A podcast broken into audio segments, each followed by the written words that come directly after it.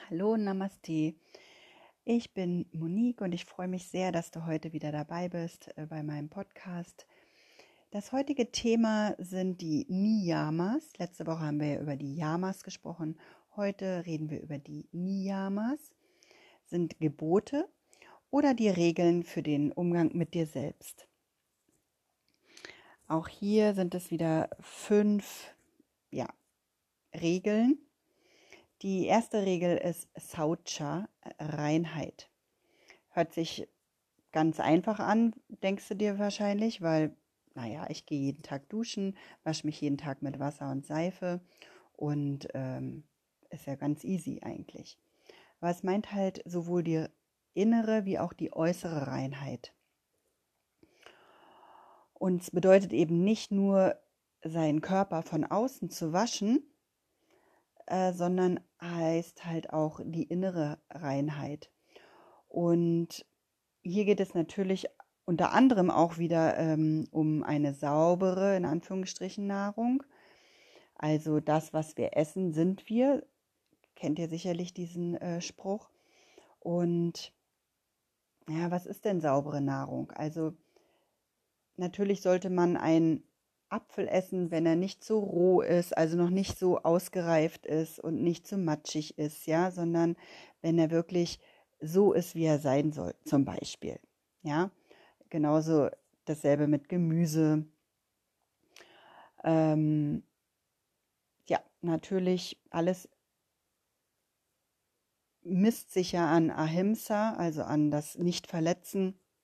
Man sollte sich also überlegen, ob Fleisch ähm, wirklich zu einer sauberen Nahrung dazugehört, beziehungsweise, wenn du es gar nicht weglassen willst, was überhaupt nicht schlimm ist, ähm, vielleicht nur einmal am, in der Woche ähm, Fleisch auf den Tisch zu bringen. Aber nicht nur unser Essen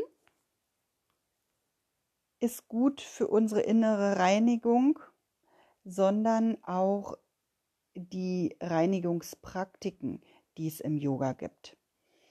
Es gibt Reinigungspraktiken, die wir Yogis jeden Tag ausüben sollten. Das ist zum Beispiel äh, Neti. Neti ist das Reinigen der Nasenwege, indem du eine Nasenspülung jeden Morgen machst. Hast du sicher, also kennst du sicherlich, wenn in so einem Kännchen mit Wasser zu füllen und da äh, spezielles Salz reinzugeben äh, und dann halt dieses Wasser durch ein Nasenloch laufen lässt. Es kommt dann, fließt dann am anderen raus und genauso auf der anderen Seite. Dann gibt es so einen Zungenschaber. Ja, das ist jetzt keine spezielle Reinigung und trotzdem gehört es eigentlich zur Morgenroutine, Morgenwäsche dazu. Ähm, wenn du mit deinem Zungenschaber über deine Zunge, ähm, ja, die Zunge reinigst halt. Dann haben wir noch Kapalabhati.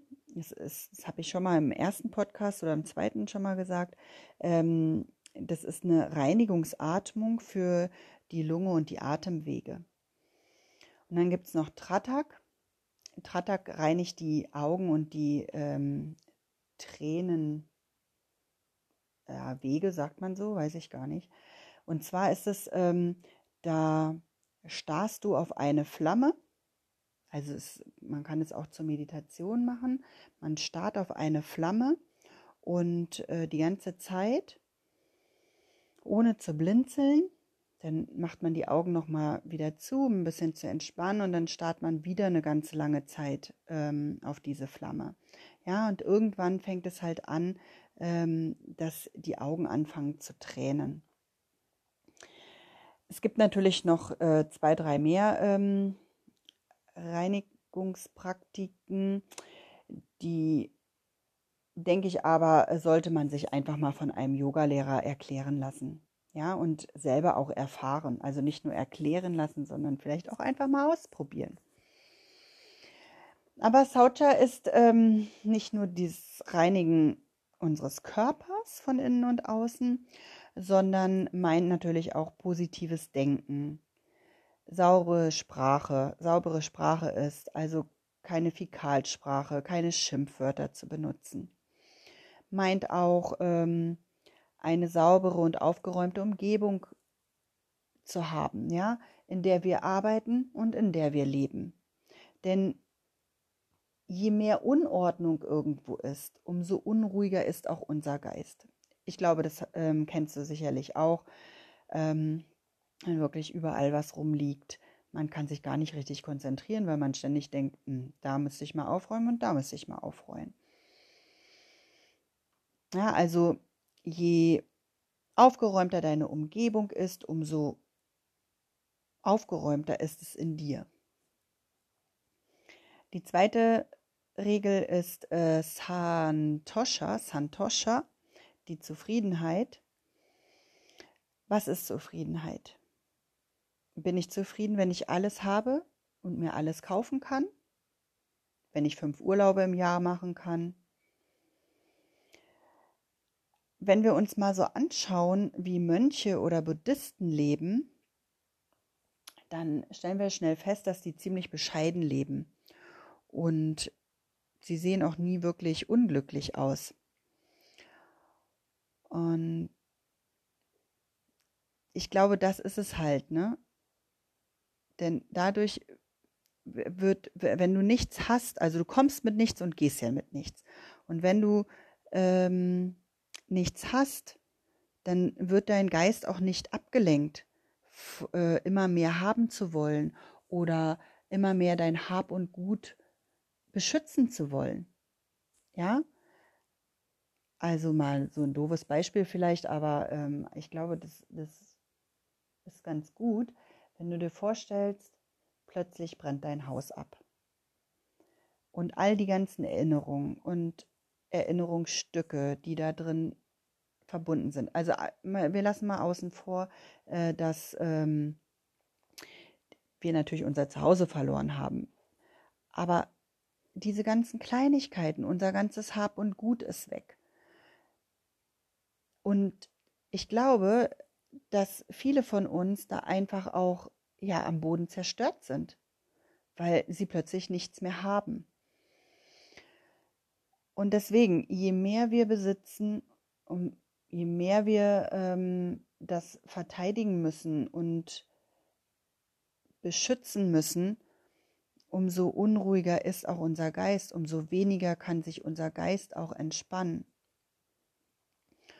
Und was die Mönche oder Buddhisten halt auch machen, ist halt viel zu meditieren, um sich selbst zu erkennen und um ihr Ego auszuschalten.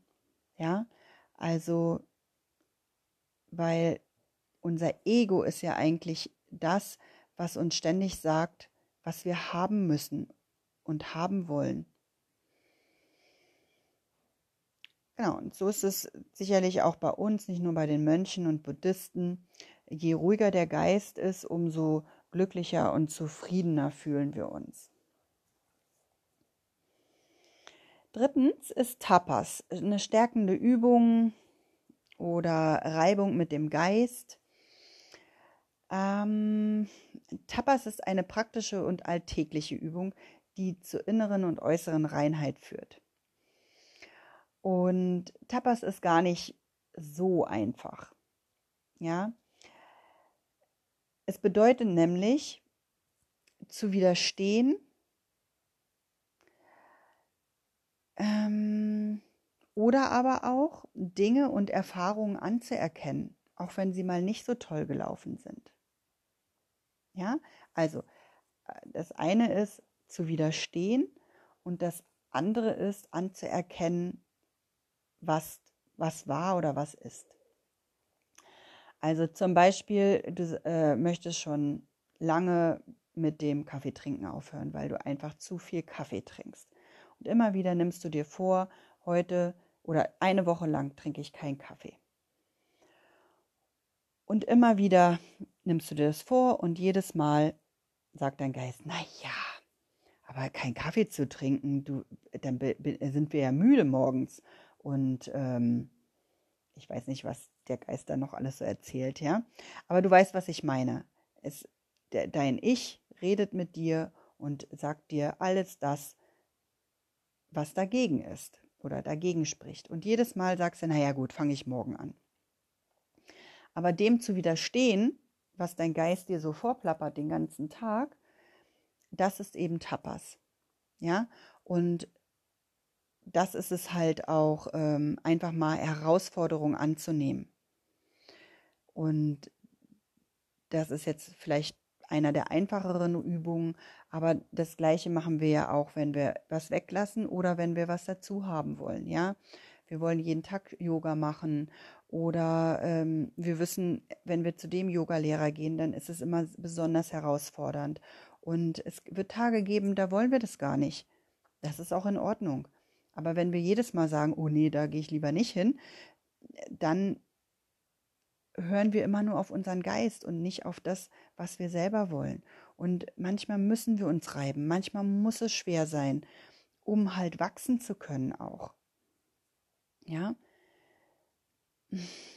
Es ist halt auch, ja, Tapas ist halt auch Willensstärke und Selbstdisziplin.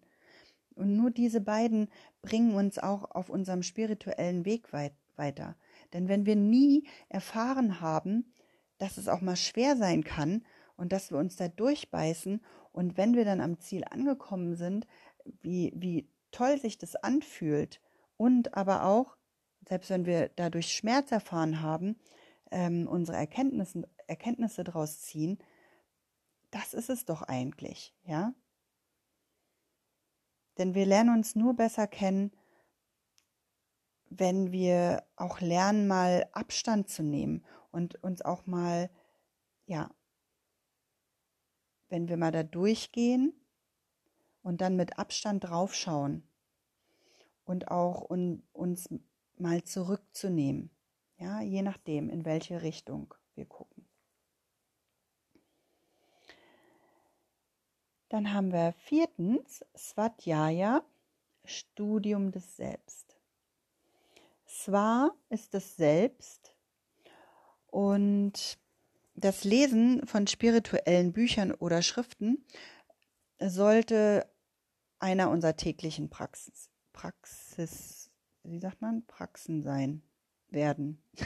Es sollte zu unserer täglichen Praxis werden. Denn wenn wir spirituelle Bücher oder Bücher über Selbst- äh, oder Weiterentwicklung ähm, lesen, verändert das ja unsere Gedanken. Unter Umständen bereichert es uns und regt uns an, und über uns selbst nachzudenken. Und vielleicht hilft es uns sogar, Fragen zu stellen, die wir sonst wahrscheinlich nicht stellen würden. Ja, also wenn wir natürlich immer nur Krimis lesen, was jetzt auch gar nicht schlimm ist, wenn man das mal liest, ja, aber ich meine mal so, wenn man immer nur Krimis liest, wenn man immer nur furchtbare Filme guckt, wo immer nur ein Mord und Totschlag ist, dann verändert das ja auch was. Es macht ja was mit uns. Ja, wenn wir aber wirklich schauen ähm, oder Bücher lesen, die uns inspirieren, die uns Anregungen geben, die uns Mut machen, ja, dann verändert das auch, nämlich zum Positiven uns selbst. Und wer möchte ich denn sein? Oder wofür bin ich auf dieser Welt? Was ist meine Aufgabe? Wer bin ich? Das sind doch so Fragen, ähm, auf die man gerne mal eine Antwort haben möchte. Und das fünfte ist, Ishvara Pranidhana. Das ist die Hingabe. Hier geht es weniger um den Geist, also um unseren Geist, äh, sondern mehr mit seinem Herzen zu sehen. Ja, sich einer Sache mit ganzer Hingabe widmen und dafür nicht zu verlangen oder zu erwarten. Das ist so ähnlich wie Karma Yoga.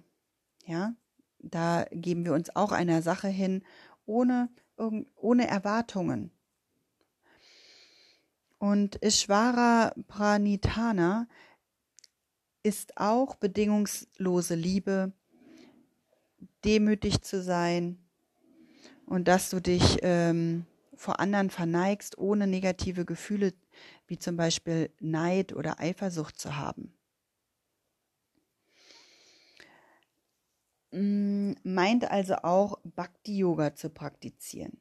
Das Ego ausschalten, das Herz öffnen, Mantren sprechen, meditieren. Ja, das ist Bhakti-Yoga. Und vielleicht hast du das mal gemacht. Ich kann es ja auf jeden Fall nur raten, das mal auszuprobieren. Und zwar mit ganz vielen Menschen Mantren zusammen zu singen. Und das öffnet so sehr dein Herz und schenkt dir selbst so viel Liebe und so viel Ruhe ja, es ist so ein unbeschreibliches Gefühl. Und das ist halt Bhakti-Yoga. Und ich kann dir das nur raten und ans Herz legen, das mal auszuprobieren. Ja, das waren die fünf äh, Regeln. Ähm, ich wiederhole das nochmal. Das war erstens Saucha, die Reinigung. Zweitens Santosha, die Zufriedenheit. Drittens Tapas, Reibung mit dem Geist. Viertens Svadhyaya, Studium des Selbst. Und Ishvara Pranithana, die Hingabe. Und auch heute möchte ich dich nochmal einladen, vielleicht eins dieser Regeln mal für eine Woche ganz bewusst zu praktizieren. Und vielleicht magst du mir auch gerne schreiben, wie es dir damit ergangen ist. Ähm ja, ich wünsche dir auf jeden Fall ganz viel Spaß dabei und pass schön auf dich auf. Ich freue mich auf das nächste Mal, auf den nächsten Podcast. Namaste, deine Monique.